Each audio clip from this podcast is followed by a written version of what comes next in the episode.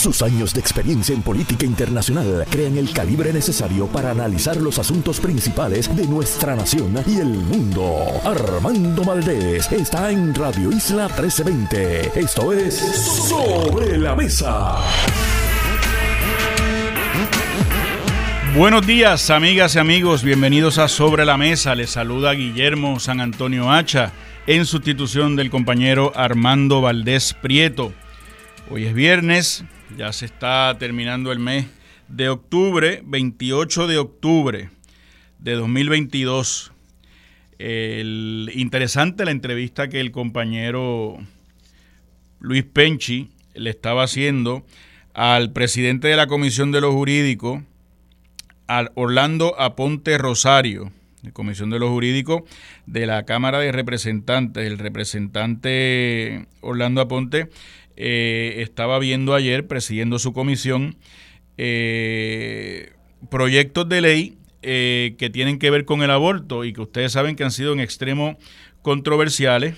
Algunos de esos proyectos opinan las personas que lo han estudiado y que han ido a las distintas vistas públicas, que son proyectos contradictorios a veces el uno con el otro el presidente de la Comisión eh, de los Jurídicos, Orlando Aponte, parece que está deshojando Margarita, ¿verdad? Eh, yo entiendo que se trata de un, de un tema espinoso, se trata de un tema en extremo controversial, eh, y uno los nota como van, ¿verdad?, por, por, una, por una senda que uno a veces no logra identificar, pues, dónde están parados. Después de tantas vistas públicas, después de años de discusión del tema, todavía el representante Orlando Aponte como que trastabilla cuando se le pregunta específicamente pues cuál es su posición con respecto a, estos espinosos temas del aborto.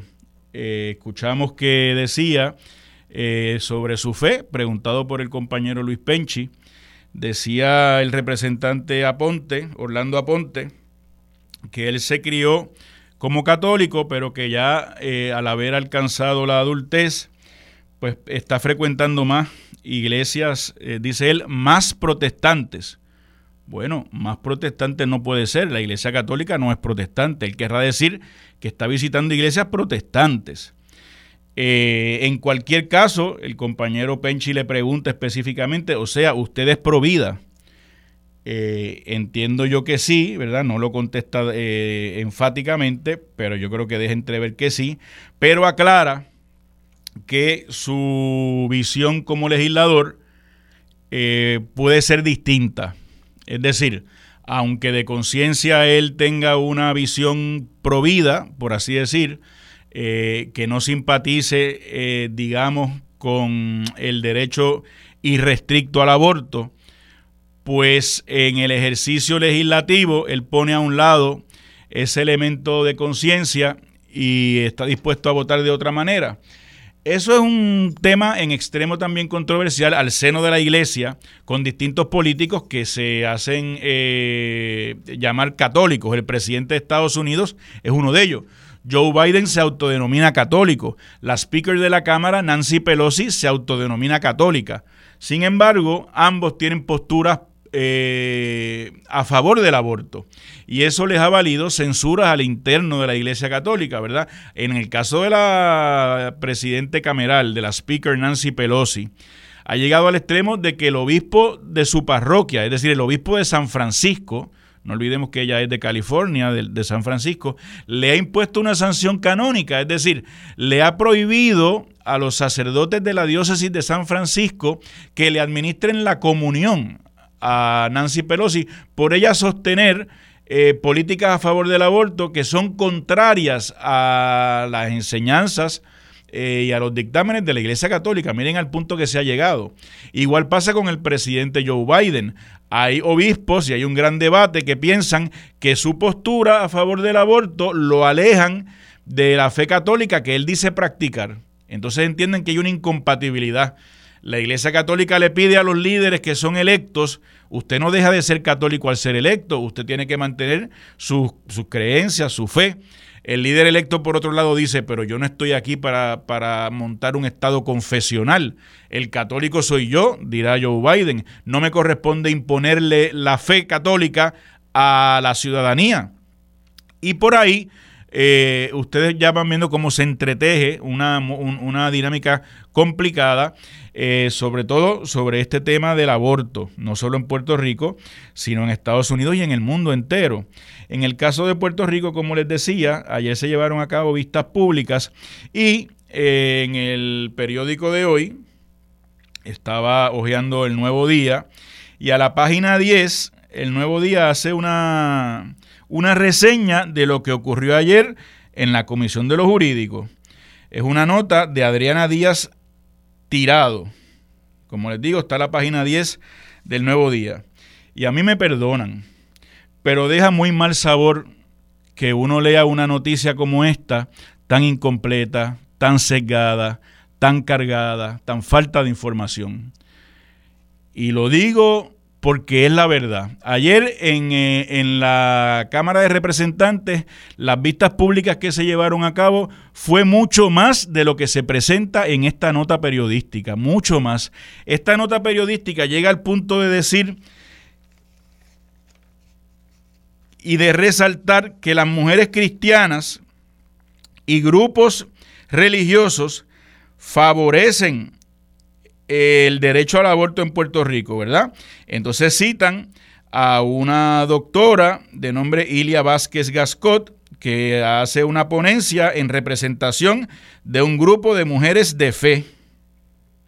También citan de forma prominente a un grupo religioso que denominan como católicas por el derecho a decidir, que su portavoz ayer fue Steph Hanson Quintana, Católicas por el Derecho a Decidir. Y esa otra organización también está a favor del derecho al aborto. Y esas son las únicas referencias que hace esa nota sobre los grupos religiosos que fueron a expresarse. Y a mí me llama poderosamente la atención lo que Penchi le preguntó hace un rato al representante Orlando Aponte es que ayer el organismo máximo de la Iglesia Católica en Puerto Rico, es decir, la Conferencia Episcopal de Obispos Católicos, presentó su ponencia ante la comisión de la Cámara de Representantes. Sin embargo, eso no se reseña. Por el contrario, lo que se reseña como una posición de un grupo católico es la posición de una persona que se llama Steph Hanson Quintana, que aduce representar a católicas por el derecho a decidir y que tiene derecho y tiene derecho a ir allí. Y por supuesto que es bueno que se discuta, pero ¿cómo se omite el dato de que los representantes de la Iglesia Católica en Puerto Rico, los obispos, la institución de mayor jerarquía que dicta la pauta en materia de fe católica, esos que fueron allí y presentaron su ponencia, esos no se cubren en la noticia, como si no existieran pero sí se cubre a un grupo que es la primera vez que yo oigo, que nadie sabe quiénes son, y que se llama Católicas por el Derecho a Decidir, para plantear en esa nota que los grupos religiosos también favorecen el derecho al aborto, cuando se sabe que en particular la Iglesia Católica y sus obispos han planteado ante la comisión que no favorecen las medidas que viabilizan el aborto porque tienen un criterio eh, protector de la vida desde su concepción. Y yo lo que les planteo a ustedes es, independientemente de lo que usted piense sobre, sobre este espinoso tema, independientemente de cuál sea su visión de este asunto, me parece que esto es un asunto en extremo serio, en extremo complejo y que nosotros merecemos estar informados quién eh, sostiene qué cosa y quién sostiene qué otra cosa. Me parece que hace mal servicio los medios de comunicación que se prestan para callar, para solamente publicar parcialmente algunas cosas, para tratar de influenciar y para tratar de algún modo crear una opinión pública. Yo creo que los medios están para informar y para informar verazmente, correctamente. Si yo voy a cubrir una vista pública, dígame quiénes estuvieron allí y qué hablaron. No me diga solamente que fueron los que usted quiere que yo sepa que fueron. Ese es mi planteamiento central. Que haya eh, mucha discusión de este tema. eh, y que los representantes tengan que decidir cómo van a votar, ¿verdad? Cómo van a votar y cómo van a atender esta serie de medidas que han dividido eh, a la sociedad y que de las cuales se habla tanto y de las cuales muy poca gente ha leído, que es otro de los problemas que tenemos en este país, donde se discuten eh, proyectos de ley, se discuten propuestas legislativas a base de titulares como este, a base de noticias como estas, que son incompletas, que están eh, ideadas para arrimar la sardina a una brasa particular, pero no se tiene el beneficio de leer la noticia como tal, de evaluarla, de examinarla. Y ustedes eh, me perdonan, yo no puedo callar. Cuando veo cosas como esta, tengo que decirlo. Sé que hay amigos que pensarán eh, de un modo distinto porque piensan que el fin justifica los medios. No. Aunque aunque la posición sea eh, a favor del aborto o en contra del aborto, a favor de los derechos reproductivos de las mujeres o a favor de que tengan unas limitaciones, el debate tiene que ser sobre la mesa, como se llama este programa, veraz, tiene que ser eh, auténtico, no puede ser eh, sujeto a una eh, exigencia de alterar el debate público publicando unas cosas y escondiendo otras. Así no se trabaja. Y quiero que quede claro entonces que a pesar de lo que dice esta nota, ayer en la Cámara de Representantes, la Conferencia Episcopal de Obispos Católicos, que repito, es el organismo representativo máximo de la Iglesia Católica en Puerto Rico, se presentó su propuesta, su ponencia sobre estos temas y que es contraria a la que prefirió reseñar el periódico haciendo una referencia a un grupo religioso que se llama Católicas por el Derecho a Decidir. Creo que es justo que estén ambos, creo que es justo que estén todos. Y si fuera iglesia bautista, debe estar reflejado aquí. Y si fueron iglesias independientes, deben estar reflejados aquí. Y si fueron activistas y feministas, y si fueron eh, psicólogas, y si fueron eh, universitarios y universitarias a defender el derecho de la mujer a su eh, capacidad reproductiva y a decidir pues fantástico que también se eh, enfatice, que también se nos informe y que cada cual eh, cree su propio criterio de forma informada. Creo que eso es lo menos que merece una audiencia inteligente, un país inteligente como este, que escucha, que trata de participar de distintos temas y que trata de eh, albergar y generar su propia opinión, más allá de fanatismos o de ideologías de un lado o de otro, sino que establecen estos proyectos por qué yo me opongo o por qué yo mm, eh, los favorezco. Y quiénes son las instituciones y los organismos que favorecen y que se oponen y por qué. Mientras la información no sea del todo clara, mientras la información sea escogida, me parece que se le hace eh, un mal servicio al, pueblo de Puerto Rico. En otro tema, amigas y amigos, este domingo hay elecciones en Brasil. Eh, y esto es un tema eh, que reviste suma importancia para la región de América completa.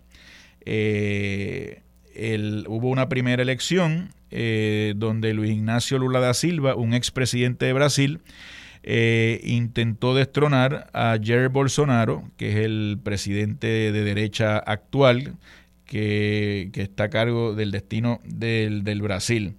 Sin embargo, ninguno obtuvo la ventaja del 50% requerida, por lo tanto van a una segunda vuelta que se materializa este domingo. Hoy es el último debate de los candidatos, una elección que ha sido altamente controversial porque eh, Luis Ignacio Lula da Silva presidió el Brasil en unos tiempos donde generó mucho eh, desarrollo económico, lo hacía por el Partido de los Trabajadores, pero luego estuvo preso porque la corrupción lo asedió y tuvo unos casos de corrupción por los que tuvo que cumplir cárcel.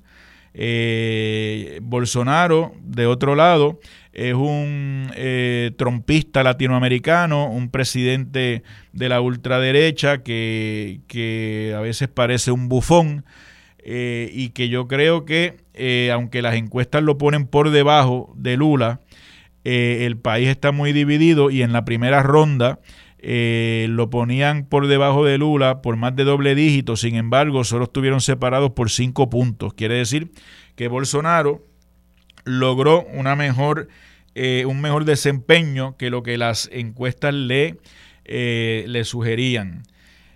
Hay un caso que me parece que es un escándalo, un bochorno para, para nosotros, los que compartimos esta civilización, los que vivimos en el continente americano, los que observamos la política más allá de nuestra frontera, y es que el presidente de Brasil, Bolsonaro, tratando de desacreditar eh, al candidato de la izquierda, Lula da Silva, mencionó eh, que o, lleva haciendo campaña diciendo que si gana Lula da Silva, pues se va a meter el comunismo en Brasil, Brasil se va a convertir en un Venezuela, en un Cuba. Ustedes saben ya el, el pues el miedo que se le dice a la gente sobre lo que significaría que ganara Lula da Silva del Partido de los Trabajadores o de la izquierda.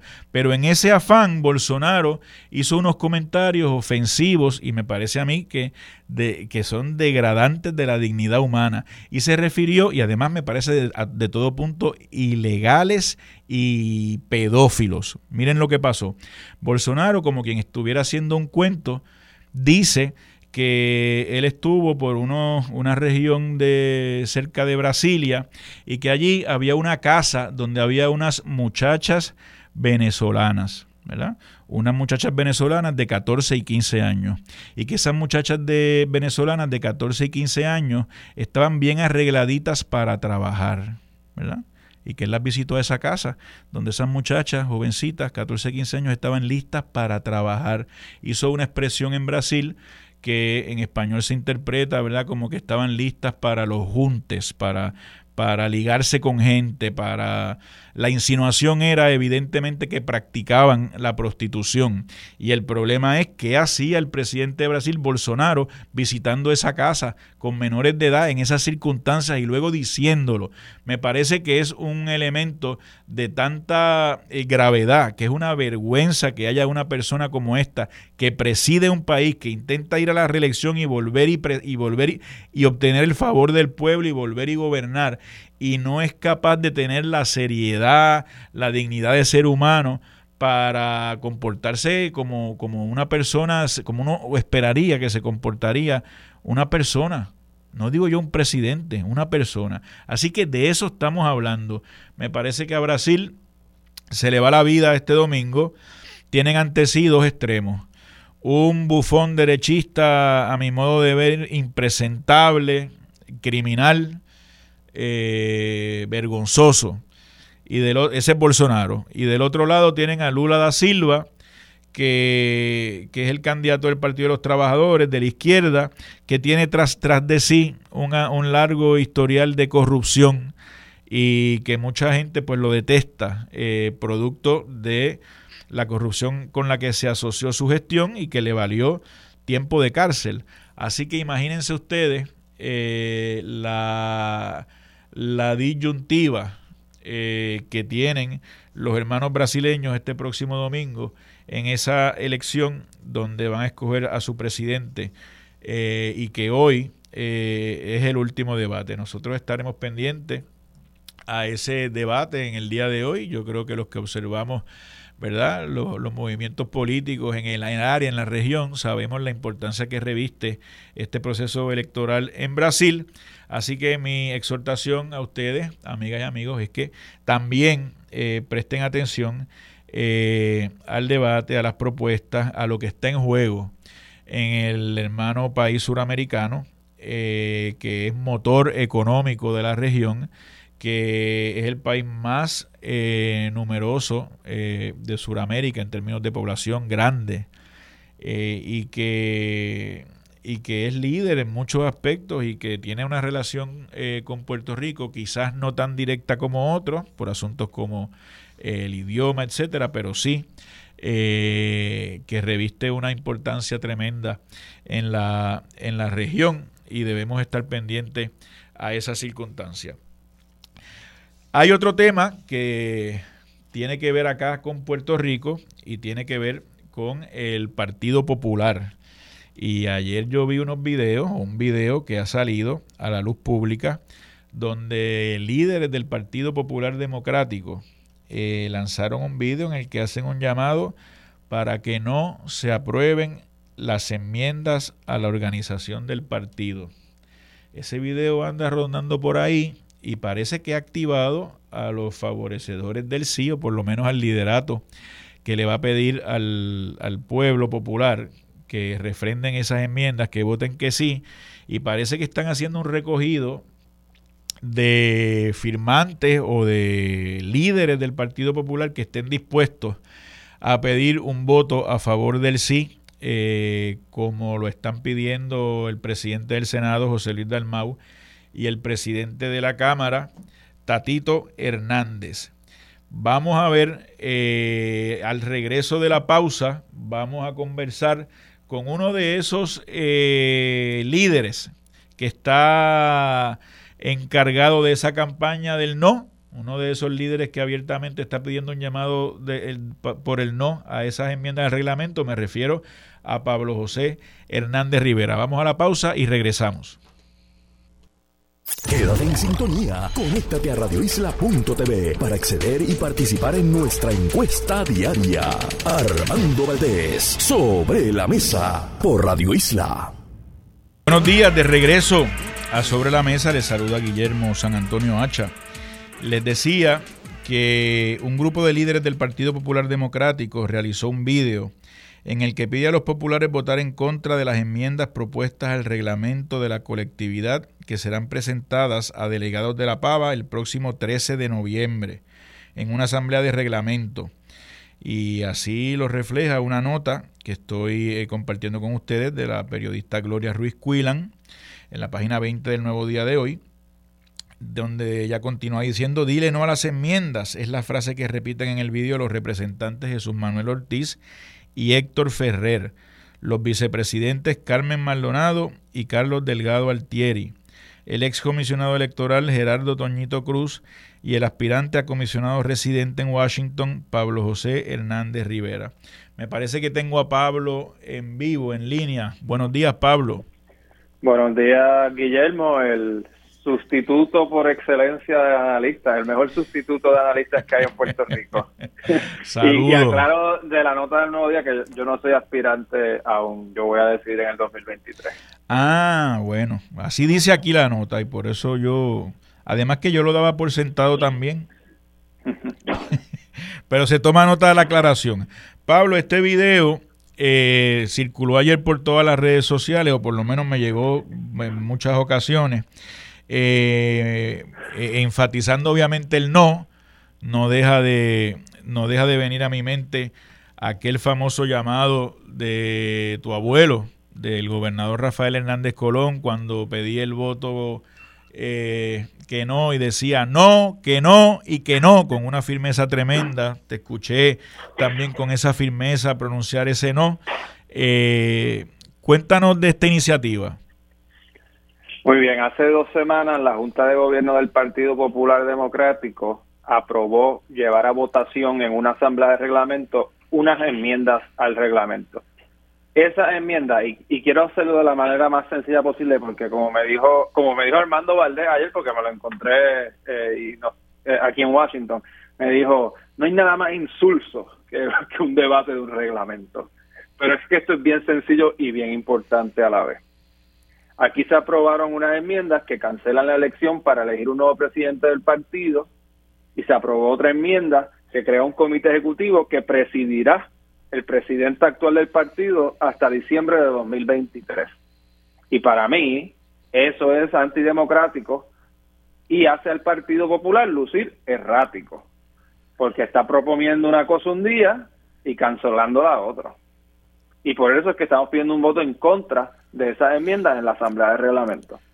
Porque el Partido Popular había hecho un llamado a escoger a su liderato mediante una votación ese, ese llamado original terminó posponiéndose y luego el, la, la, llamada pospuesta, por así decir, terminó cancelándose. Y ahora lo que hay es unas enmiendas de reglamento que aprobó la Junta de Gobierno, me parece que mezcladas con un proyecto que estaba trabajando el alcalde de Villalba, eh, Luis Javier Hernández, de enmiendas del reglamento, y allí en aquella eh, junta de gobierno, me parece que el, presidente de la Cámara, Tatito Hernández, es el que presenta esta idea, que él ha acariciado desde antes, de que el Partido Popular debe pasar de una figura presidencialista en su dirección a una especie de comité. Eh, porque él dice que así es que funcionan los partidos políticos en Estados Unidos y en otros lugares del mundo y que él le parece que de esa manera quitamos quitamos de la dirección del partido a una persona que pueda tener aspiraciones propias y en vez de y en vez de dedicarse a trabajar por el partido como institución, pues se dedica a trabajar para sus intereses particulares. Vamos a analizar esto en dos partes. La primera es si el comité es buena idea o no, y la segunda es si este comité en particular es bueno o no. Yo me opongo a la idea de que un comité sustituya la figura del presidente, porque eso lo trató ya el Partido Popular de 1960 a 1969, lo consideró un fracaso y volvió a la figura del presidente único. También lo trató el PIB de 1967 a 1970, fue un fracaso y volvió a la presidencia única. Así que yo rechazo el concepto de que un comité dirija el partido, el Partido Popular o ningún partido en Puerto Rico es del tamaño de un partido como el Partido Demócrata o Republicano en los Estados Unidos, que tiene 50 estados y dentro de esos 50 estados cientos de condados. Ahora, este comité en particular, porque aún vamos a suponer que se, se acepta la idea de un comité, pues el comité se puede diseñar de muchas maneras, pero para mí el diseño de este comité en particular es excesivamente antidemocrático y para explicar por qué vamos a imaginarnos eh, te voy a usar a ti de ejemplo, de hecho. Tú eres eh, un hombre de, yo no sé qué años, ¿cuántos años tú tienes, Guillermo? 48. De 48 años, que vive en San Juan. El comité ejecutivo lo componen nueve miembros. El candidato a gobernador o gobernador, el presidente de la Cámara, el presidente del Senado, el presidente de la Juventud, la presidenta de las Damas, el presidente de la Asociación de Alcaldes, eh, el presidente de comités municipales no alcaldes, el presidente de asambleístas municipales, y creo que se me queda uno. Ok. Guillermo, de todas esas personas, tú solamente puedes votar por el candidato a gobernador y por el presidente del Senado. Tú no puedes votar por el presidente de la Cámara porque tú no eres representante de su distrito, ni eres un representante que elige el presidente de la Cámara. Tú no puedes votar por el presidente de la Asociación de Alcaldes porque tú no resides en Villalba, ni puedes votar por el presidente de la Asociación de Alcaldes porque no eres alcalde. Tú no puedes votar por el presidente de los comités municipales porque el presidente actual es de Barranquita y tú no eres un popular de Barranquita, pero tampoco eres un presidente de comité municipal para votar por el presidente de comités municipales tú no puedes votar por el presidente de asambleístas municipales porque él no es de San Juan y tú tampoco eres asambleísta municipal para poder votar por él en la elección de presidentes de asambleístas municipales. Y tú no eres joven, así que no puedes votar por el presidente de la juventud. Y tú no eres mujer, así que no puedes votar por la presidenta de las damas. Ah, y la que se me olvidó eran los servidores públicos. Tú trabajas en el sector privado, así que no puedes trabajar por no puedes votar por el presidente de servidores públicos. Me representaría un grupo de gente por ninguno de los cuales yo voto. Correcto. Y, por, y entonces, si estás insatisfecho con la composición del comité ejecutivo, ¿qué opciones tú tienes? Ninguna. Estás atascado con un comité ejecutivo que no te rinde cuenta a ti como popular de cuarenta y pico de años de San Juan. Perdona que repita tu edad. No hay problema, son 48 años bien vividos, pero eso de que no soy joven te lo, te lo dejo ahí. Para propósitos reglamentarios no lo soy. Correcto. Eh, ¿Cómo el Partido Popular entonces va a enfrentar eh, al interno esta, esta división que se ha creado, ¿verdad? Una división que lo digo en términos de idea, en términos de una propuesta que ha generado una, una fuerte eh, oposición de parte de un sector dentro de los cuales eh, tú eres uno de los líderes. El Partido Popular sabrá manejar esto con madurez, Pablo José, sabrá manejar esto a la altura de los tiempos, eh, con desprendimiento, sin revanchismo, sin eh, puñaladas traperas cuando la gente camine, se aceptará el, el deseo de los populares que vayan a votar, sea cual fuere. De mi parte, yo te puedo garantizar dos cosas. Número uno, que yo estoy llevando a cabo este debate como un debate sustantivo de una enmienda en específico y que no lo voy a personalizar contra nadie. Y segundo, que yo voy a acatar la decisión de la Asamblea de Reglamento. Ese es el proceso adecuado. La Junta toma una decisión, se lleva a votación en Asamblea, yo voy a hacer campaña en contra para esa Asamblea, pero si la Asamblea se lleva a cabo correctamente, y hasta el momento yo no he visto nada que me indique que no se esté llevando a cabo correctamente, al contrario, yo creo que el secretario y el comisionado electoral lo están manejando bien. Entonces uno acata el resultado de la Asamblea.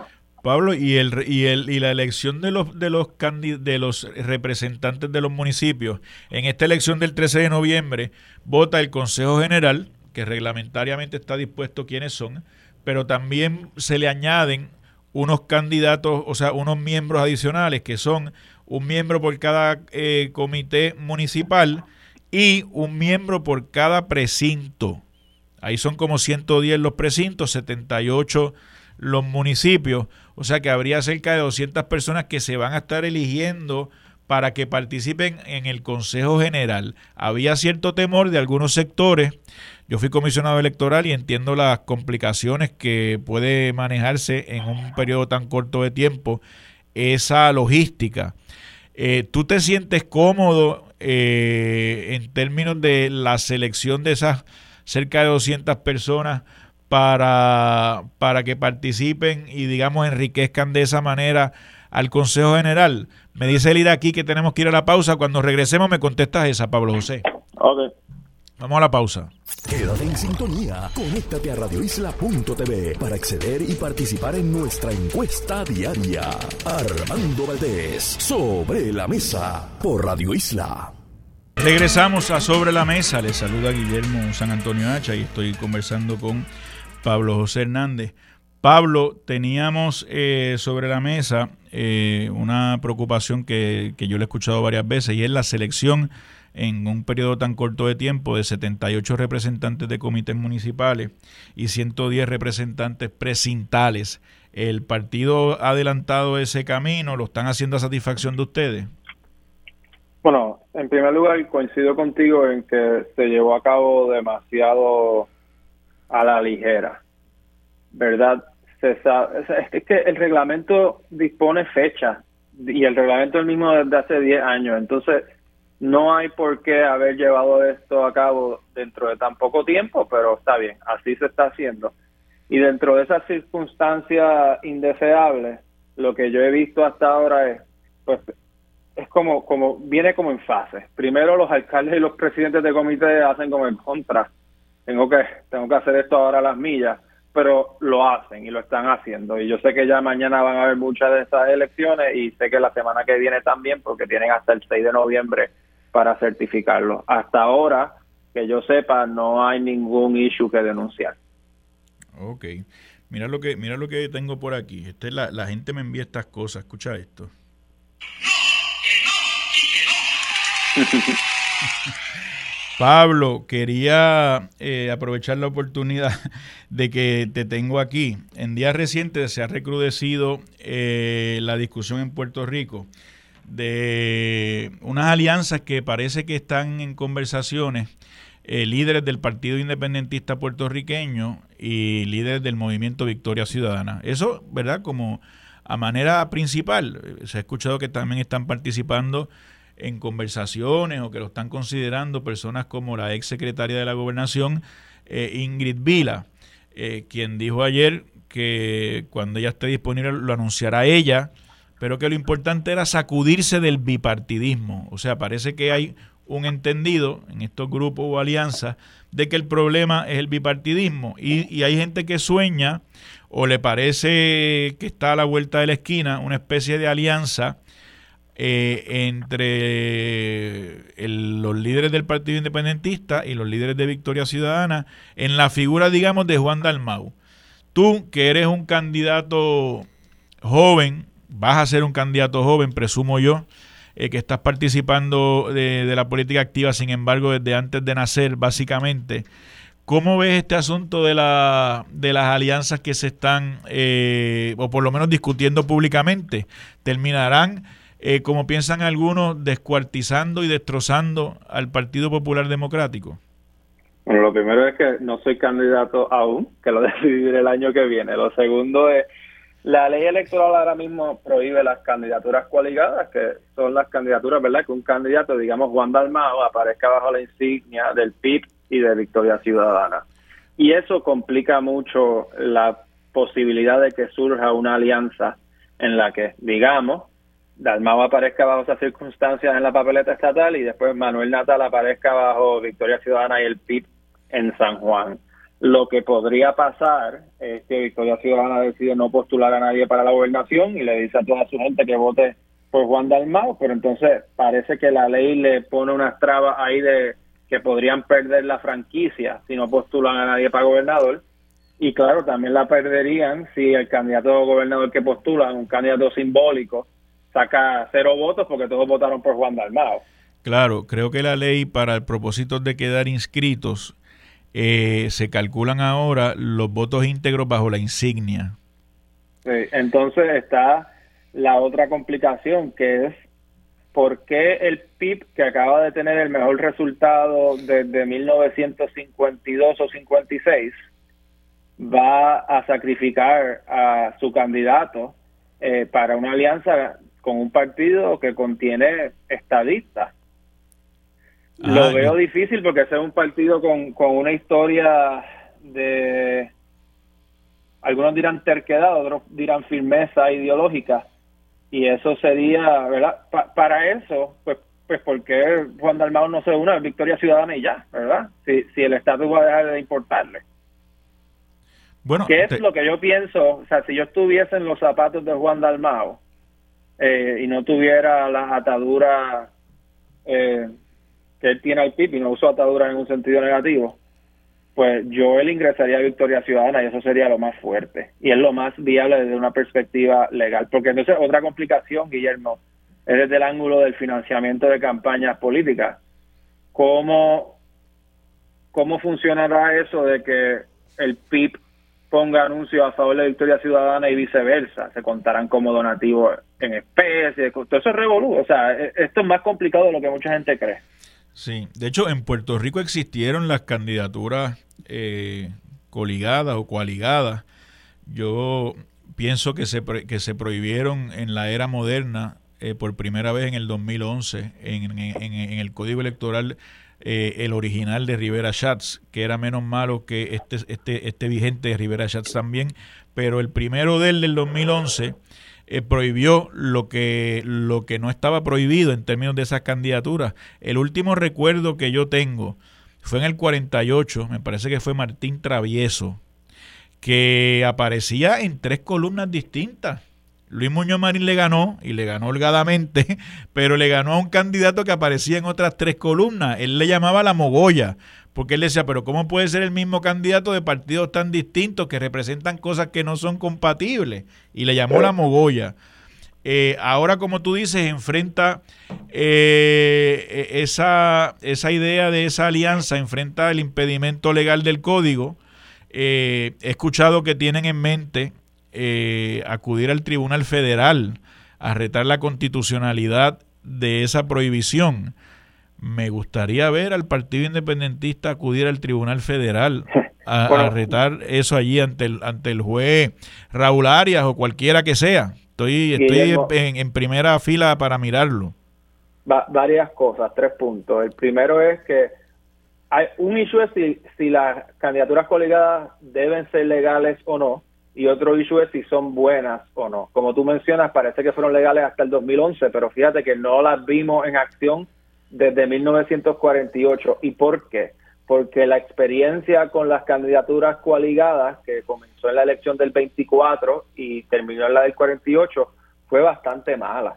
Porque primero fue la alianza de republicanos y unionistas y se rompió a los cinco años. Después fue la coalición de republicanos y socialistas y el gobierno pues pasó a la historia como uno infame porque contra una coalición de, de nuevo, republicanos y socialistas. Y cuando Muñoz funda el Partido Popular, dice, yo no voy a hacer alianzas con nadie porque estas alianzas son de puro interés electoral y no son alianzas de proyecto y terminan siendo contradictorias.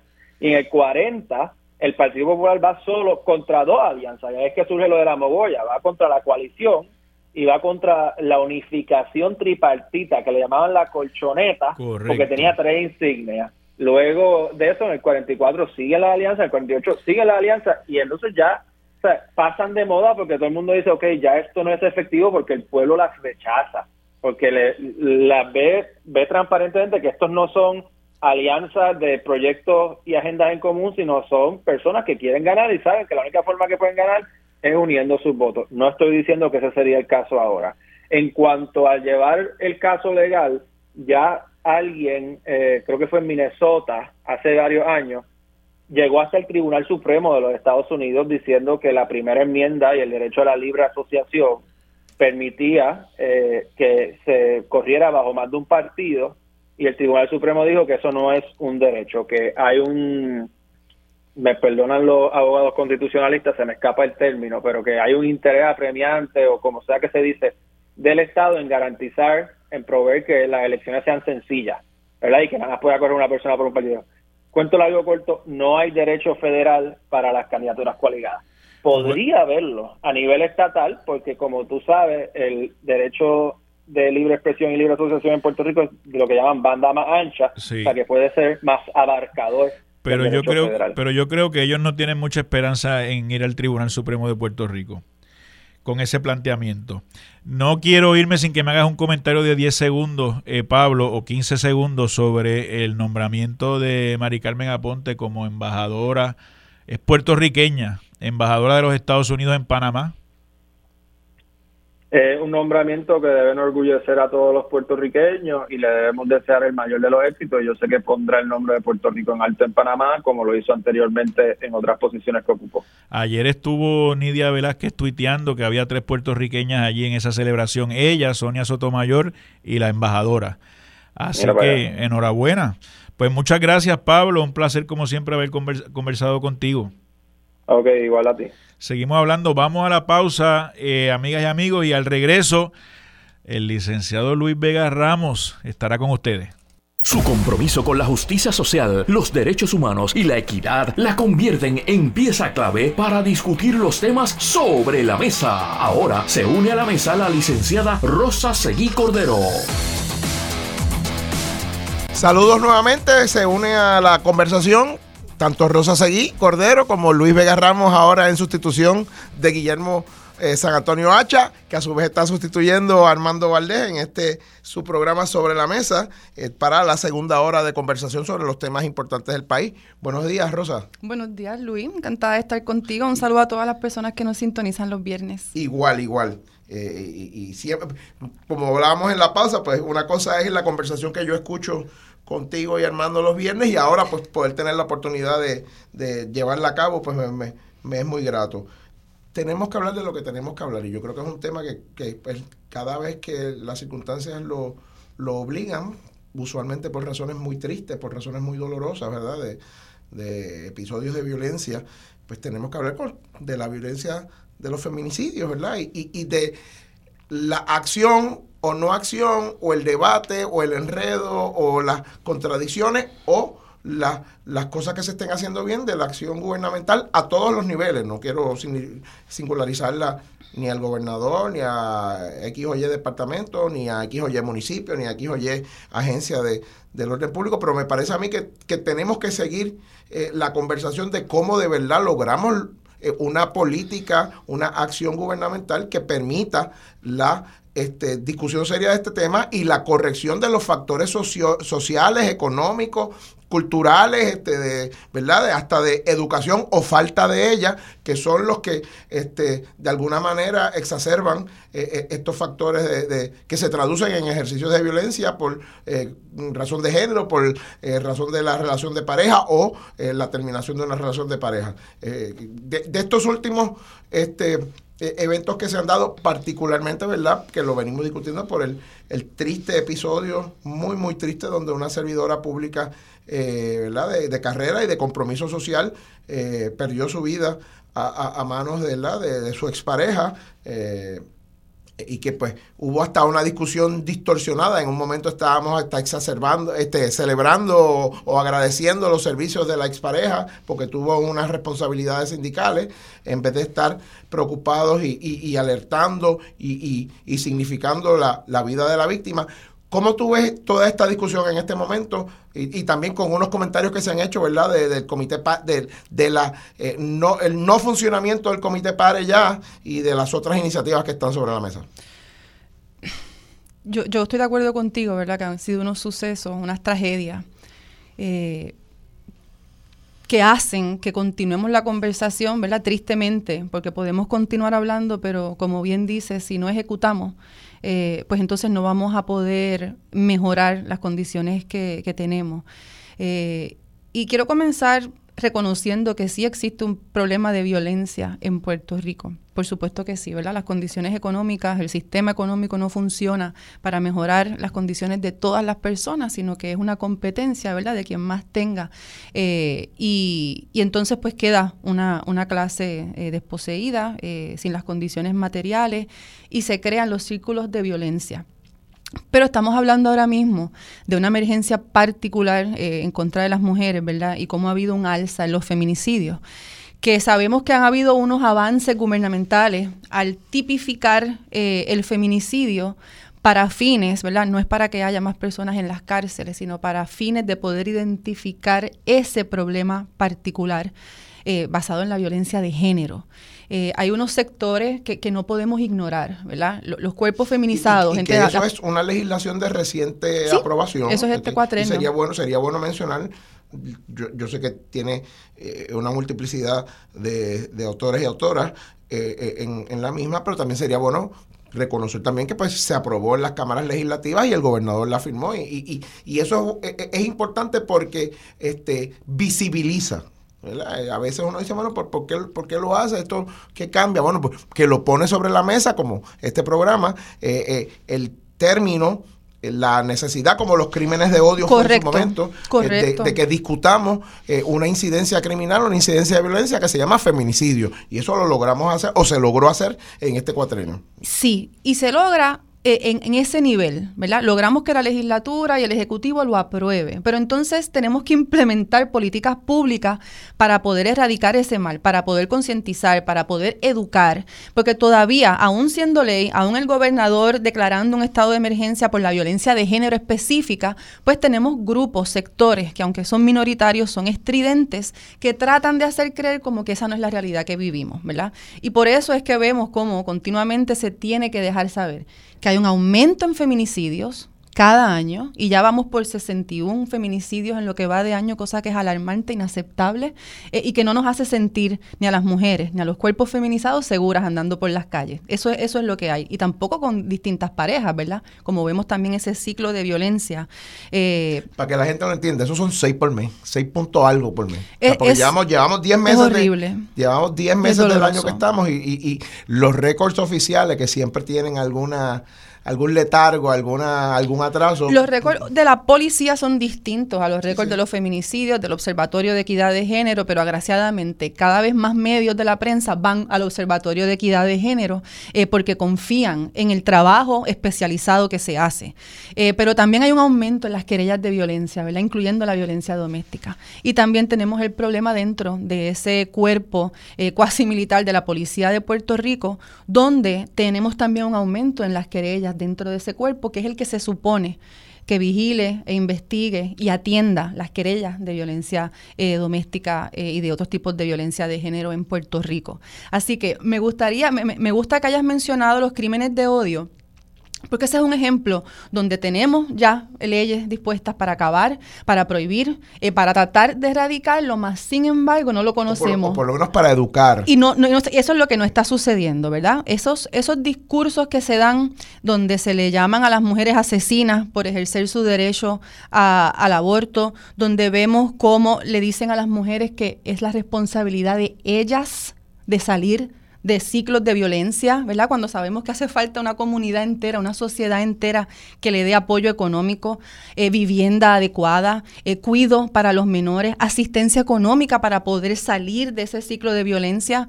Eh, y, pues, y, si eso continúa, esos, esos discursos que vienen también de distintos partidos, como por ejemplo partidos que basan las creencias fundamentalistas o religiosas.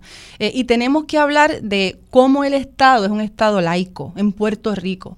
Y por tanto, tiene que basarse en investigaciones científicas, eh, en expertos y expertas, y no necesariamente irse solo por alguna religión. Y ese es el, problema que estamos teniendo ahora en Puerto Rico, donde el gobierno, el aparato estatal debería asegurarse que todas las personas, independientes de su religión o de su creencia, eh, puedan convivir sanamente. Y esto incluye las escuelas. Vemos donde la educación en Puerto Rico ha tenido un desfase cuando hace años atrás ya se había aprobado, eh, si no me equivoco, en la administración de Alejandro García Padilla, una carta circular. Eh, para atender ese problema. La, educación de perspectiva. Para atender ese problema tan grande que tenemos en Puerto Rico, que es lo que nos lleva a decir y a negar la existencia de la violencia de género. Así que si no educamos, y esto tiene que incluir, ¿verdad? Por supuesto, eh, todos los aspectos de, la sociedad. Esto no se limita a la legislatura, esto no se limita a las agencias de gobierno y no se puede limitar al Departamento de Educación. Pero por supuesto que tiene que comenzar por esa educación, como tú bien dices, ¿verdad? Educarnos. ¿Qué son los crímenes de odio? ¿Qué es un discurso de odio? Porque a base de esos discursos es que se cometen los crímenes de odio. ¿Cuáles son esos discursos que, le, que impiden un crecimiento en equidad independiente del género. Y yo creo que en Puerto Rico no podemos negar que sí existe una cultura en la cual se nos responsabiliza a las mujeres de las acciones violentas que nos ocurren. No debemos caminar solas en la calle, no debemos viajar solas a distintos lugares. Ella se lo buscó. Ella se lo buscó por cómo estaba vestida, que hemos visto a líderes de Proyecto Dignidad diciendo ese tipo de cosas desde la legislatura y en, conferencias de prensa y a la prensa, de que las mujeres tienen que vestir distinto, de que tienen que eh, asegurarse de no salir a ciertas horas, eh, de que no deben hablar de cierta manera, de que no deben ejercer ciertas profesiones. Eh, y entonces, pues, si no nos percatamos de que esos discursos realmente promueven este tipo de violencia porque nos hacen hace creer que las mujeres estamos en un tipo de desventaja y que entonces es nuestra responsabilidad salir de eso. Eh, el problema es complejo, no lo vamos a resolver hablando aquí, ¿verdad, eh, Luis? Hay muchas, muchas, eh, muchos factores que entran al juego. yo... Pero en ese sentido yo veo dos dimensiones que hay que atender y que pueden parecer eh, de, su faz contradictoria o de su faz incompatible, pero las tenemos que atender, ¿verdad? Está la dimensión que yo sé que es la que tú has estado explicando, con la que yo coincido plenamente, que es la de reformar la manera que tratamos de educar y socializar a nuestras futuras generaciones, de que la violencia no es una, la violencia en todas sus manifestaciones, ¿verdad? Tú sabes, eh, yo, recuerdo hace unos años atrás una cuestión que a mí me pareció terrible. Yo no recuerdo si fue en Salinas o en Juanadías o en Guayama. Yo sé que fue un pueblo por allá por, por, el, por, el, sur, pero sin llegar a Ponce. De dos familias este, que acabaron una diferencia por cinco pies o cinco metros de terreno de donde se ponía la vela a tiro limpio. O lo que te manifiesta eso es que nosotros tenemos un problema de entrada de cómo manejar o cómo se le enseña a nuestra población que sí, la familia tiene un, rol que jugar, que sí, instituciones sociales tienen un rol social, sean religiosas o de otro tipo, pero sí el Estado también a través de su sistema educativo tiene un rol que jugar de cómo se le enseñan a, nuestros ciudadanos a tratar de manejar las diferencias y los conflictos y los sinsabores y todas las cosas que son duras en la vida. Y eso pues claro, en el tema de la violencia doméstica o, o los feminicidios o la violencia en las relaciones de pareja, pues también también tiene un componente adicional que tenemos que manejarlo pienso yo, y, por eso quiero, quiero un comentario tuyo a raíz, ¿verdad? Que me pareció un, un editorial interesante que publica hoy el Nuevo Día de, de, sobre este tema que tiene que ver con las soluciones a corto plazo y las soluciones a largo plazo. Sí, tenemos que bregar y tomar una decisión y, y enfrentar eh, el, el, toro por los cuernos con el tema, ¿verdad?, de la educación en perspectiva de género, pero eso nos va a ayudar en algunos años, nos va a ayudar en las generaciones que vamos, vamos preparando en ese sistema educativo. ¿Cómo manejamos lo que ya correctamente se ha declarado como una emergencia hoy? O sea, tenemos esos dos niveles, el de la inmediatez, de cómo uno toma unas acciones gubernamentales eh, para atajar la crisis que estamos teniendo y cómo entonces también se van tomando unas decisiones, en mi opinión, valientes, ¿verdad? Y, y, resalto la palabra valiente eh, para precisamente poner unos mecanismos educativos que ayuden a que nuestros ciudadanos y ciudadanas sepan que la violencia no es la manera de resolver las diferencias en la vida, que la violencia no es la manera de resolver los sinsabores en la vida. Me parece que la, pregunta, ¿verdad? Tiene que ir a un problema de fondo, este, porque sí, eh, con, una campaña educativa es insuficiente, ¿verdad? Eh, porque, ¿verdad? Tengo que regresar al, al problema de cómo reconocer eh, que estamos en un ciclo de violencia y de cómo salir de ese ciclo de violencia. Así que con las resoluciones individuales no vamos a lograr absolutamente nada, porque hace falta una comunidad. Para poder, para poder criar hace falta una comunidad. Imagínense, para poder sacar a, una persona que se encuentra eh, privada de libertad, que no tiene los recursos económicos para poder salir, que no sabe dónde buscar ayuda. Así que eh, esas campañas educativas no se pueden limitar a murales, no se pueden limitar a poner murales en en, en moles, ¿verdad? E, e, eso no puede ser. Tiene que ser, y, se ha intentado hacer, pero no lo he visto y me gustaría que me corrigieras. Yo no he visto campañas educativas constantes. Estando en una declaración de emergencia de género, esto tendría que ser constante, continuo, en todo momento, en todos los aspectos de nuestra sociedad y yo no lo he percibido de esa manera. Corríeme, ¿cuánto llevamos de la declaración del estado de emergencia? Enero 2021.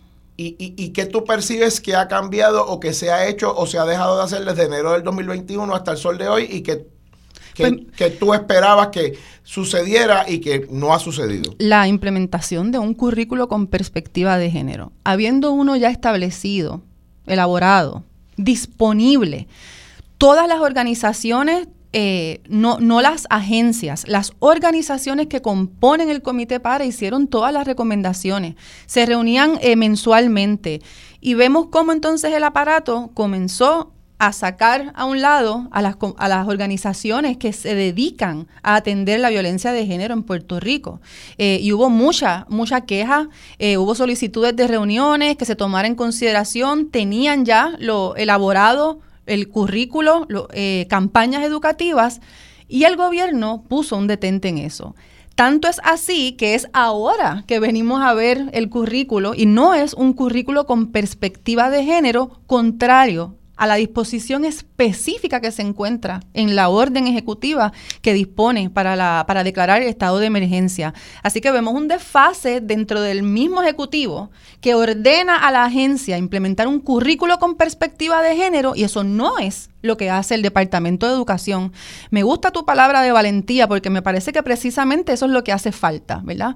Para, para enfrentar un problema tan grande y que nos cuesta vidas y que nos hace sentir inseguras y que no sabemos dónde buscar ayuda, porque precisamente ahora, con este último feminicidio, en el cual un líder gremial de la policía asesina a su compañera para que, ¿verdad? Eh, la, la información que se ha recogido en la prensa ha sido que fue o estás conmigo o no estás con nadie. Y por eso es que entonces ocurre, ocurre esa, esa tragedia. Así que si tenemos a ese cuerpo de la policía donde ahora también tememos si podemos ir a buscar ayuda, eh, pues entonces se crea un desfase y, se exacerba el, problema. Eh, entiendo que había que hacer más que había que denunciar más, ¿verdad? No es simplemente vamos a recoger información de la violencia en Puerto Rico porque eso ya está recopilado. Eh, así que me parece que ha habido un, retraso en poder implementar más políticas públicas. El problema de la violencia eh, de género es mundial. Eh, existen ya postulados y como digo, en Puerto Rico ya había un currículo con perspectiva de género. de hecho, este año se, se, hizo con una presentación de un nuevo currículo escolar y no incluía eso. Vemos como ya se hizo un nuevo currículo y ahora tenemos esta carta circular. Eh, yo de verdad dudo cómo podamos entonces implementar incluir esa carta circular si ya llevaban años eh, estableciendo un currículo nuevo. ¿Cómo se puede? Pero vamos, pero vamos a hablar las cosas como son, Rosa. Este, con o sin razón, yo diría sin razón, este, hay unos sectores de nuestra población que se sienten incómodos con esta conversación porque sienten que, que, toca y trata otros temas con los que no quieren bregar, ¿verdad? La identidad de género, esto, esto, el rol de la mujer en la sociedad. Entonces, ¿cómo podemos ayudar a unos sectores que, pues, vamos, partamos de la premisa, por lo menos por los próximos cinco segundos, que de buena fe tienen unas reservas o unas objeciones, las cuales uno no comparte, este, pero que de verdad pues se sienten incómodos con esta conversación y que entonces impiden que podamos tener una conversación que se pueda adoptar políticas públicas para una educación con perspectiva de género, que podamos adoptar políticas públicas este, eh, precisamente para la equidad, para eh, eh, estos asuntos que son tan esenciales para la erradicación de la violencia o la disminución de la violencia en nuestra sociedad, que pues, desgraciadamente, pues, yo no sé si son productos de resabios culturales, yo no sé si son productos, de, de falta de información, pero ¿cómo, cómo abordamos los que legítimamente, o por lo menos, vamos, no legítimamente, de buena fe, tienen algún tipo de preocupación cuando abrimos estas conversaciones? Puerto Rico es diverso. Por supuesto que Puerto Rico es diverso.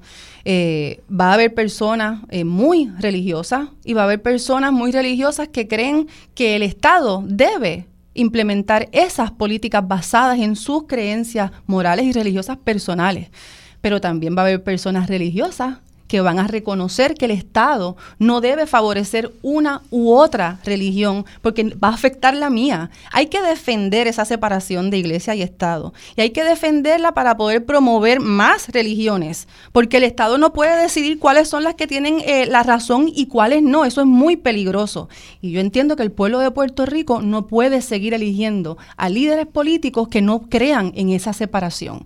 Y tenemos entonces que estar conscientes de lo que dice la ciencia, de lo que nos dicen, lo que nos dicen los registros de estos altos feminicidios y de si queremos continuar en esta línea. Queremos continuar en la línea de que vamos a negar que existe violencia contra las mujeres, vamos a negar que existen demandas por la brecha salarial de las mujeres, vamos a negar que hay mujeres que viven en ciclos de violencia y que no nos enteramos hasta que suceden las tragedias, vamos a negar que nuestro sistema judicial ha estado fallando también en la intervención de casos, en las órdenes de protecciones, en velar que se cumplan esas órdenes de protecciones, en realmente establecer responsabilidad por quienes violan la orden de protección, no está funcionando. Así que yo creo que aunque tenemos que defender que toda persona tenga la libertad de escoger su religión. Yo lo defiendo hasta el fin, eso está en nuestra constitución y todas las personas tienen que tener esa libertad, pero el Estado no debería decidir cuál religión o cuál creencia moral o religiosa debe ir por encima de otra. Y para mí esa es la distinción muy clara. Eh, yo creo que todas las personas basadas en la ciencia, basadas en cómo los registros demuestran esta alza en violencia doméstica mayormente contra las mujeres, eh, de los feminicidios. Y decimos feminicidios, ¿verdad? Y, y tenemos que entender que cada una de esas son personas, eh, son personas que probablemente tenían familias y que al día de hoy todavía sufrimos lo que está sucediendo, especialmente cuando no se esclarecen y no sabemos qué es lo que está sucediendo. Iraida Ornedo Camacho, para que no se nos olvide. Correcto. Que es la, mujer que perdió su vida. Que mataron, que, que mataron, que perdió su vida y mataron en eh, este fin, o mataron, no mató a alguien este fin de semana. Yo creo que eso, eso es sumamente importante, porque una vez que uno le pone rostros, una vez que uno le pone identidad a este tipo de violencia, uno, uno empieza a mirar la cosa de, de, una manera, de una manera distinta. En el 2001 este, se, pues, se legisló y se nombró como primera procuradora de las mujeres a la licenciada María Dolores Fernó, eh, pues con mucha, con mucha expectativa, con mucha esperanza de que esa entidad que se creaba, entonces, este, pudiera estar a la vanguardia eh, pudiera ser eh, precisamente quien procurara eh, para que pudiéramos ir reduciendo o eliminando, que es lo que, es la aspiración que tenemos, estos ejercicios de violencia y otros ejercicios de violencia, tanto laboral, tanto en, en todos los ámbitos contra la mujer. Hoy hay un debate sobre si tan siquiera debiera existir o no esa, e, e, e, esa oficina o sobre si está funcionando o no. ¿Cuál es la posición tuya de, de, qué está pasando con la Procuraduría de la Mujer, con su funcionamiento actual y si debe haber o no algún tipo de reajuste legislativo sobre la misma? Yo defiendo las instituciones. Yo yo creo que ¿verdad? el Departamento de Educación no está funcionando adecuadamente, pero no por eso estoy en contra de ofrecerle más recursos, eh, tanto de personas eh, y como de recursos eh, financieros adecuados. y creo que lo mismo pasa con la Oficina de la Procuraduría de las Mujeres. Si leemos las leyes orgánicas de cada una de estas agencias, son muy buenas, eh, están diseñadas con unas políticas públicas que las leemos ahora y parecen de avanzada en el momento que se hicieron, pero lo que ha habido es falta de voluntad para implementarlo. Así que sí hemos tenido eh, mala suerte con la ejecutoria de las pasadas eh, procuradoras de las mujeres. Eh, pero eso no significa que no podamos seguir defendiendo la institución, el propósito de la institución y hoy día la necesidad grande de tener esa Procuraduría. Eh, yo creo que también ahí pues, hay un desfase de informar eh, adecuadamente cuáles son esos servicios que se, que se ofrecen, ¿verdad? Y eso es algo que vemos mucho. lo vemos en, en, las redes sociales, personas, ¿hacia dónde voy si me está pasando esto? ¿Qué puedo hacer? Ayúdenme. Eh, y, personalmente me toca y, me doy a la tarea de poder responder eh, servicios legales, la Clínica de Asistencia Legal de la Universidad de Puerto Rico, ayuda legal PR, eh, pero, pero no, no hay más que eso y eso es usualmente en el área metropolitana, ¿verdad? Así que definitivamente yo, creo que tenemos que, exigir que esas personas que son las que nombran y deciden a quién se va, quién se va a sentar en esa, esa en esa silla de la Oficina de la Procuraduría de las Mujeres eh, tiene que servirle, tiene que servirle al propósito de esa ley. Y me parece que, ¿verdad?, tenemos que estar más pendientes a lo que sucede en, en los nombramientos que pasan por, por la legislatura estar pendiente a esas vistas públicas. porque para que pasen por la legislatura tienen que nombrarlos eh, primero. eso ha sido, eso ha sido un problema muy grande también, por supuesto, ¿verdad? Claro que sí, no. Podemos estar aquí hablando de todos los problemas que vamos a tener para poder lograr a nombrarla, ¿verdad? Pero me gustaría contestar que se supone que sea una persona que responda y que, y que venga de las organizaciones feministas y que trabajan los asuntos de la violencia de las mujeres. Eso es lo que dice la ley. Así que si, si le hiciéramos caso a eso, tendríamos una persona. en, en nombramientos recientes que no se ha estado cumpliendo. Correcto. Así que pues, ¿verdad? Tenemos que cumplir con esas disposiciones y, de esa manera creo que si responde a las organizaciones, una persona que ha estado trabajando con eso, pues no deberíamos enfrentar esos problemas.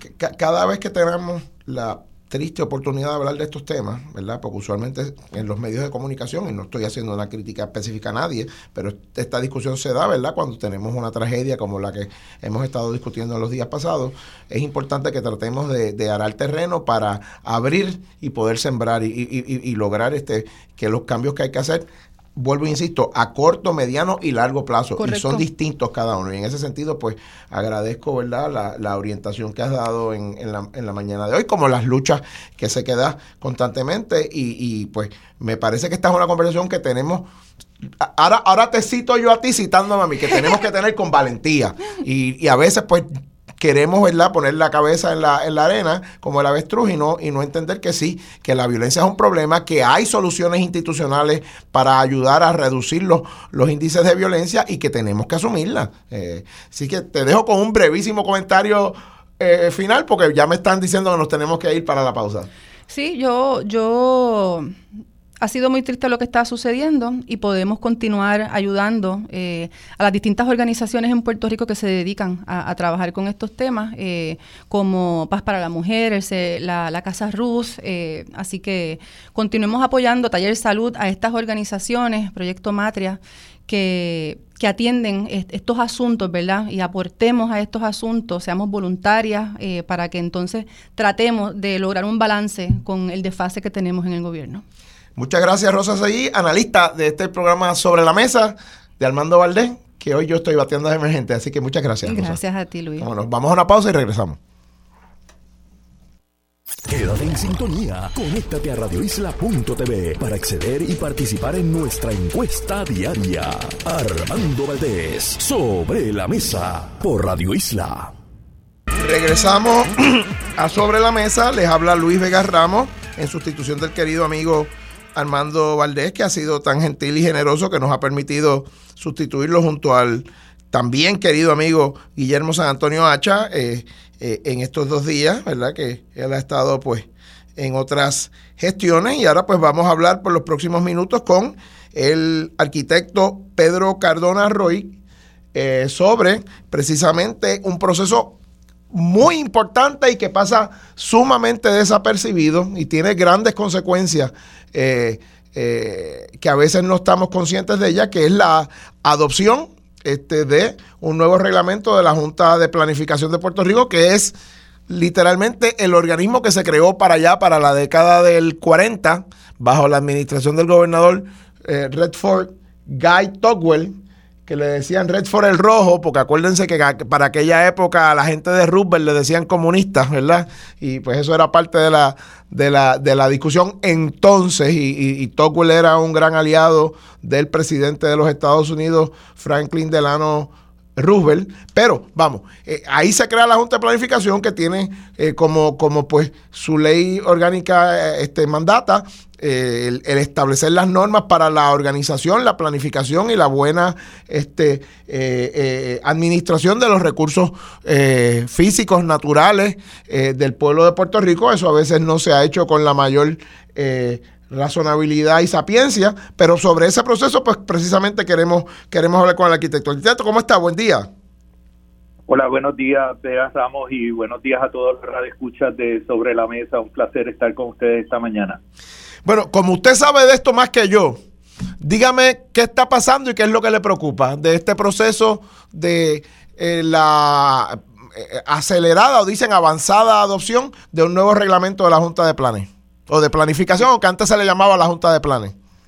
Sí, yo, yo creo que es importante el proceso que se está llevando a cabo. Es importante también separarlo de lo que han sido las eh, los pleitos incoados a, para solicitar la nulidad del reglamento de 2019 y 2020. Esos casos, ya hay un caso resuelto, que es el caso de Araki Arespa, que pues la sentencia determinó que el tribunal, eh, que el reglamento conjunto era un reglamento nulo y también autorizó eh, el expedir un injunction a la Junta de Planificación para eh, obligarles a detener el uso del reglamento de 2020, que es un reglamento ilegal, es un reglamento muy tóxico que tiene unas consecuencias muy adversas para el país y lo estamos viendo, ¿verdad? En el día de ayer vimos los videos de lo que estaba sucediendo en comunidades de Luquillo que se estaban inundando y eso en parte parece ser producto de la urbanización de un humedal para la construcción de un hotel que ha bloqueado parte de lo que son los canales de drenaje y lo que es el área natural de captación de agua y esa agua se ha desplazado hacia urbanizaciones que antes no se eh, inundaban a ese nivel. Esto fueron unas lluvias copiosas, pero no extraordinarias, son típicas de esta época del año. Y eso está resultando en múltiples lugares de Puerto Rico y la gente habla del cambio climático y el cambio climático es importante considerarlo, pero las acciones gubernamentales que se viabilizan a través del reglamento conjunto de 2020 producen ese tipo de daños, daños a terceros, eh, personas que no esperaban estar expuestas, acaban expuestas, acaban perdiendo bienes y en ocasiones la vida, producto de las determinaciones que se que descansan sobre ese reglamento conjunto. Arquitecto Pedro, a veces asumimos que la gente entiende las normas que les gobiernan, este, y, y, y la mayoría de la gente no sabe ni por qué es un reglamento, ni por qué es conjunto, ni qué es lo que conjunta y, por qué se impugnó. Si pudieras dar una breve relación sobre eso y entonces nos traes a donde estamos ahora y cómo lo que está pasando eh, eh, está pasando adecuadamente o, o, hay unas preocupaciones que se levantan. Sí, súper importante, eh, Vega la Junta de Planificación tiene la obligación de hacer la información accesible al ciudadano y utilizar todos los recursos que estén a su alcance para que la ciudadanía esté en posición de poder participar de los procesos y no lo ha hecho. Y es importante porque, como tú bien dices, el reglamento conjunto es un reglamento que atiende un montón de aspectos que tienen un impacto directo en la forma en que nosotros vivimos en comunidad en Puerto Rico. ¿Por qué conjunto? ¿Por qué conjunto? ¿Qué es lo que conjunta? y, sé que estoy diciendo un disparate. en el año 2009 se cometió un disparate al unir 28 reglamentos de naturaleza diversa en un solo documento y se crea este reglamento conjunto. Hay reglamentos conjuntos en otras partes del mundo, pero una regla cardinal en los reglamentos cuando son conjuntos es que solamente agrupan temas que son similares. Y aquí agrupamos 28 cosas que no tienen que ver y pues han producido un dinosaurio que en tres ocasiones ha resultado en la nulidad del documento. Así que superado eso, ¿verdad? Eh, cuando en el año 2020 se presenta el reglamento y entra en vigencia el 2 de enero de 2021, unas comunidades del área del remanso en Río Piedra presentaron un pleito en el tribunal reclamando que ese reglamento, entre otras cosas, permite que se pueda construir centros comerciales en los parques de urbanizaciones, se construyan hoteles, se hagan, puede haber un liquor store, pueden haber un montón de usos que no son deseables dentro de lo que son dotaciones. Y ese fue el reclamo principal de esas comunidades y prevalecieron en todos los foros, incluso en tres reconsideraciones que presentó la Junta de Planificación ante el Tribunal Supremo, eh, el Supremo le, declaró no al lugar en esas tres reconsideraciones. Así que corrieron todos los procesos y la comunidad prevaleció. El, el, el daño y la vulnerabilidad en la que termina el territorio con ese reglamento conjunto es enorme. Pero más allá de eso, y es súper importante que entendamos, que ese reglamento ah, eh, permite la construcción en las costas, permite la construcción en reservas naturales, permite la, amenaza a todos unos recursos que se ha determinado que son de valor para el pueblo de Puerto Rico. Y siempre han utilizado la retórica de que buscan que a través del reglamento se cree un balance entre el desarrollo económico y la protección del ambiente. Y eso es un disparate porque los reglamentos lo único que pueden y deben hacer es cumplir con la política pública, el, el permitir instrumentalizar la política pública que se estableció a través de leyes y a través de procesos formales de planificación. El reglamento es un instrumento operacional, no es un instrumento para cambiar, modificar o balancear la política pública. Para eso existen los procesos de planificación. Y ayer pues eh, salieron unos anuncios en prensa y hoy sale un nuevo anuncio de que la Junta tiene listo un borrador de reglamento para discutirlo con la comunidad. Ese reglamento tiene 1.111 páginas, así que tomará un poco de tiempo analizarlo. Eh, la trayectoria de la Junta de Planificación ha sido nefasta en los últimos años Esperemos que hayan logrado levantar cabeza, en este caso, por el bien de Puerto Rico, y esperemos que lo que ha sido la forma en que se ha entronizado la mafia de permisos en la Oficina de Gerencia de Permisos y la Junta de Planificación, logremos tener, a pesar de ello, un reglamento que le sirva al pueblo de Puerto Rico. Bien, bien, brevemente, porque el tiempo avanza, este, ¿Dónde está ese reglamento disponible? Si es que ya está disponible, ¿cómo lo podemos accesar los que tengamos interés sobre ese particular? ¿Y qué debemos hacer? O, eh, ¿Cuáles son los procesos que tenemos disponibles nosotros ahora, los que quizá querramos eh, opinar de alguna manera o afectar el proceso? Sí, importante, Vega. El reglamento está disponible en el portal de la Junta de Planificación y eh, la dirección de internet es www.jp.pr.gov. jp.pr.gov. Y cuando abre la página hay un cintillo que dice borrador reglamento y ahí pueden entrar y verlo. Las fechas de vistas públicas eh, se suponía que estuvieran en, en el anuncio, eh, el anuncio que publicaron es un anuncio de página completa, eh, poco claro, y no al, al, momento no sabemos exactamente cuándo son las fechas de vistas públicas. O sea, que eso, eso está por definirse o por aclararse. Eso está por definirse aclararse, aunque el texto propuesto del reglamento ya está. En ese sentido, pues yo hago un llamado y agradezco, agradezco al arquitecto Cardona Ruiz por su eh, orientación en la mañana de hoy, pero hago un llamado a que sí, a que revisemos ese, ese reglamento de la Junta de Planificación. Es uno de los reglamentos más importantes en nuestra vida colectiva eh, y no debemos dejar que este, este proceso pase por debajo de la mesa. Al contrario, como dice el programa, debemos lograr que sea por sobre la mesa para que podamos discutir este que es uno de los instrumentos legales o reglamentarios más importantes del pueblo de Puerto Rico. Muchas gracias, arquitecto Cardona Roy. Muchas gracias a ustedes y que tengan buen día. Buenos días para usted también y para los que nos están escuchando. Vamos a una pausa y al regreso creo que vamos a estar hablando con el querido amigo eh, y economista José Alameda.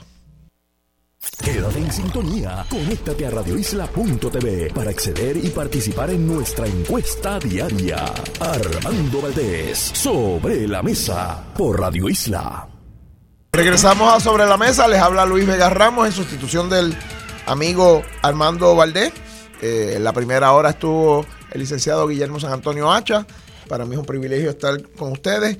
Eh, nos quedan, ¿verdad?, la última parte del programa y ahora vamos a conversar unos minutos con el doctor en economía y querido amigo, profesor eh, José Alameda, este, para hablar de la situación económica del país, post-Fiona y post lenta recuperación post-Fiona, eh, gracias a Luma y la Autoridad de Energía Eléctrica y cómo eso tiene un efecto o no en, en la situación económica que estamos viviendo en este último periodo del año, del año natural del 2022. Profesor, ¿cómo está? Saludos a ti, Luis, un saludo a la radio escucha de Radio Isla. Placer estar en tu programa aquí, de Armando también. Más de Armando que mío, yo estoy de emergente. Ahora, ah, más de Armando que tuyo. Es más de Armando que mío, eso es así. Este, eh, eh, Alameda, la, la, la realidad es que quisiéramos tener una una radiografía tuya o una expresión tuya, un análisis inicial de de verdad cómo estamos, pues no solo el paso del huracán, porque claro, nos ponemos este primero en el paso del huracán y el efecto que tuvo, que lo, que lo conocemos todos. Nos ponemos ahora en la segunda modalidad, que es la modalidad de la espera y la llegada y la, eh, eh, la utilización de los recursos que puedan venir para reparar los daños este, eh, que el huracán Fiona haya podido llevar a cabo, pero entre medio tuvimos ese, tuvimos y, en cierta medida todavía tenemos ese bache de si hubo o no una buena reacción de nuestra, particularmente de nuestra autoridad de energía eléctrica y de ahora este su operador, este, por lo menos en, eh, en transmisión, este Luma, eh, y qué efecto tuvo eso en la economía. ¿Cómo, cómo, cómo estamos hoy, según don José Alameda? Mira, yo creo que esto hay que retrotraerse a, a María y a, Irma. ¿Por qué te lo digo?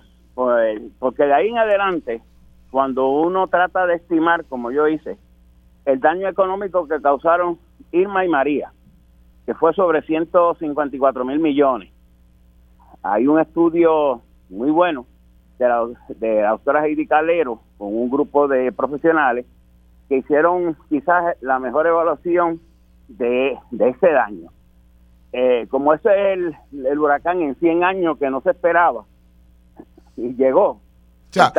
para que la gente lo entienda, este Alameda, lo que tú, lo que está diciendo ese estudio de la economista Heidi Calero es que lo que destruyó Irma y María se, se eh, estima en 154 mil millones, lo que se rompió, lo que se destruyó, lo que se cayó al piso hay que señalar también algo, añadir, lo, cuando los economistas hablan de costo económico, está incluyendo el valor de la vida, eh, el costo humano, este costo, daños a las líneas eléctricas, daños a infraestructura, la daños a la producción, que es la otra parte importante, eh, y, y daños entonces al capital humano que tiene ese país. Para los economistas no es solo el daño en la infraestructura, que es parte de los servicios básicos de la industria y el comercio y la gente. Aquí estamos hablando de un daño de inconmensurable de 154 mil millones a, los precios de, del año que fuera, ¿verdad? No estoy viendo los datos aquí presentes. 2010, 2017, ¿cómo es? 18. 17, 17, 18 posiblemente. Pero son ciento, sobre 150 mil millones. En segundo lugar, tenemos los terremotos.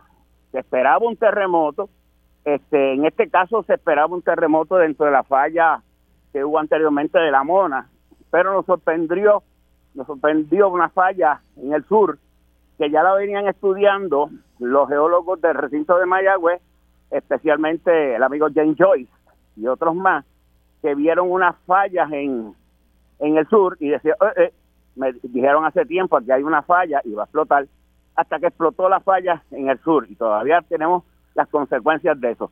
Lamentablemente, hay un, unos terremotos que se dan en el epicentro de los municipios que son más pobres de Puerto Rico. Y eso le añade una capa también adicional de costo en esa, en esa infraestructura, en la vivienda, etcétera, etcétera. Tienes entonces la pandemia, la pandemia del 2020 o 2021, mejor dicho, que comienza para allá para el primer trimestre y que también tiene un daño significativo en la economía. Claro, ha habido fondos federales que han intentado mitigar, esa es la palabra. Yo siempre le digo a la gente que estos fondos federales son como los seguros, no te pagan aquí el, la totalidad del daño que tú tienes, te, te pagan parte porque tú tienes que asumir parte del riesgo, que es el deducible que tú pagas, ¿verdad? Este, eso no es lo que pasa con Luma, ¿verdad? Porque Luma transfiere el riesgo a, nosotros, Luma no paga nada, pero y entonces ah, es una nota al cárcel, ¿verdad? Tienes ahí esos daños suman, suman sobre 200 mil millones. Obviamente hubo una por fondos federales que pueden mitigar esos daños. Pero ¿qué sucede? Que todavía nosotros estábamos en, en el comienzo de las operaciones de, de la mitigación. Acuérdate que cuando viene Fiona, todavía habían familias en Puerto Rico, una vergüenza, 3.400 familias con toldos azules. La vivienda de muchas de las familias gente humilde no estaba totalmente restaurada. Así que tenemos ahí un daño sobre 200 mil millones de todas estas calamidades, como yo llamo, que todavía estaban latentes en Fiona. Llega el huracán Fiona y lejos entonces de resolver la situación, pues añade otra capa adicional de daño. Yo, al igual que el gobernador y otros economistas, entendemos que esto pasa sobre 10 mil millones. El estimado que yo había hecho originalmente era sobre 5 mil, pero obviamente el daño a la infraestructura fue mucho mayor. Ahora mismo acabo de ver noticias que carretera no le da 200 mil millones que ya están asignados para regar las carreteras. Imagínate tú, después de tanto espera por arreglar carreteras, vienen cuatro o cinco años y dice que lo que hay, que son 200 mil millones, que es una cantidad sustancial, no da para arreglar las carreteras. O, sea que aquí, aquí, aquí al final del día lo que estamos viendo es un efecto acumulativo. eso es que, que, que, ya tú lo estás proyectando entre, eh, entre súper conservadoramente con lo que dicen alguna gente mil millones de dólares, pero pudiera llegar a, a, quizás tres mil, cuatro mil, cinco mil millones de dólares cuando vamos añadiendo todos los, los, los, pues, los costos, no solo infraestructura, pérdida en producción, este, calidad de vida de, de familias que están sin techo, etcétera. Y hay otras cosas que, que nosotros mismos nos hemos matado la toma de decisiones de parte del gobierno central, especialmente con una decisión de trasladar eh, la transmisión y distribución en una administración, porque recordemos lo siguiente, que es lo que yo he dicho. Al principio, Ricardo Rosselló había planteado con vender, vender, privatizar, pasar el activo de la Autoridad de Energía Eléctrica a manos privadas y la gente se pone loca y dice privatizar, privatizar, así como un mantra. Y yo le digo, para privatizar tú tienes que demostrar que la empresa privada quiere el activo, ¿verdad? Yo tengo un, lo quiero vender, pero como está el tal talado, nadie me lo quiere comprar. Y, y como me dice el amigo Juan Rosario, y le estoy copiando, como nadie la quería comprar, especialmente las plantas de generación, porque están viejas y porque la demanda, eso lo siempre lo he dicho y me he hartado de decirlo, la demanda por energía en Puerto Rico está reduciéndose. Claro, y, va, a seguir, y va a seguir. sí, porque se reduce la población que, que consume energía y también se reducen las empresas. y, los que se independizan este, este, energéticamente también, eso, esos van en ascenso. Y yo creo que, que aquí, tú aquí tú planteas unos asuntos que yo estoy seguro que Armando le va a dar eh, eh, continuidad. Obviamente, pues eh, en este tipo de conversación siempre, siempre el tiempo nos va a traicionar, pero te, agradezco que nos hayas traído este y nos hayas puesto sobre la mesa estos elementos esenciales que yo estoy seguro que, que, Armando va a retomar contigo en los próximos días o semanas para discutir. Así que muchas gracias al doctor José Alameda. para mí, uno de los más prominentes economistas del pueblo de Puerto Rico. Gracias, Alameda. Y de esta, de esta manera, pues terminamos el programa de hoy sobre la mesa, no sin antes volverle a agradecer al amigo Armando Valdés por el eh, pues el honor de permitirnos sustituirle eh, en estos dos programas. Así que buen fin de semana, vamos a ver la serie mundial, yo no sé a quién le voy porque los Yankees no están, así que veremos a ver qué pasa.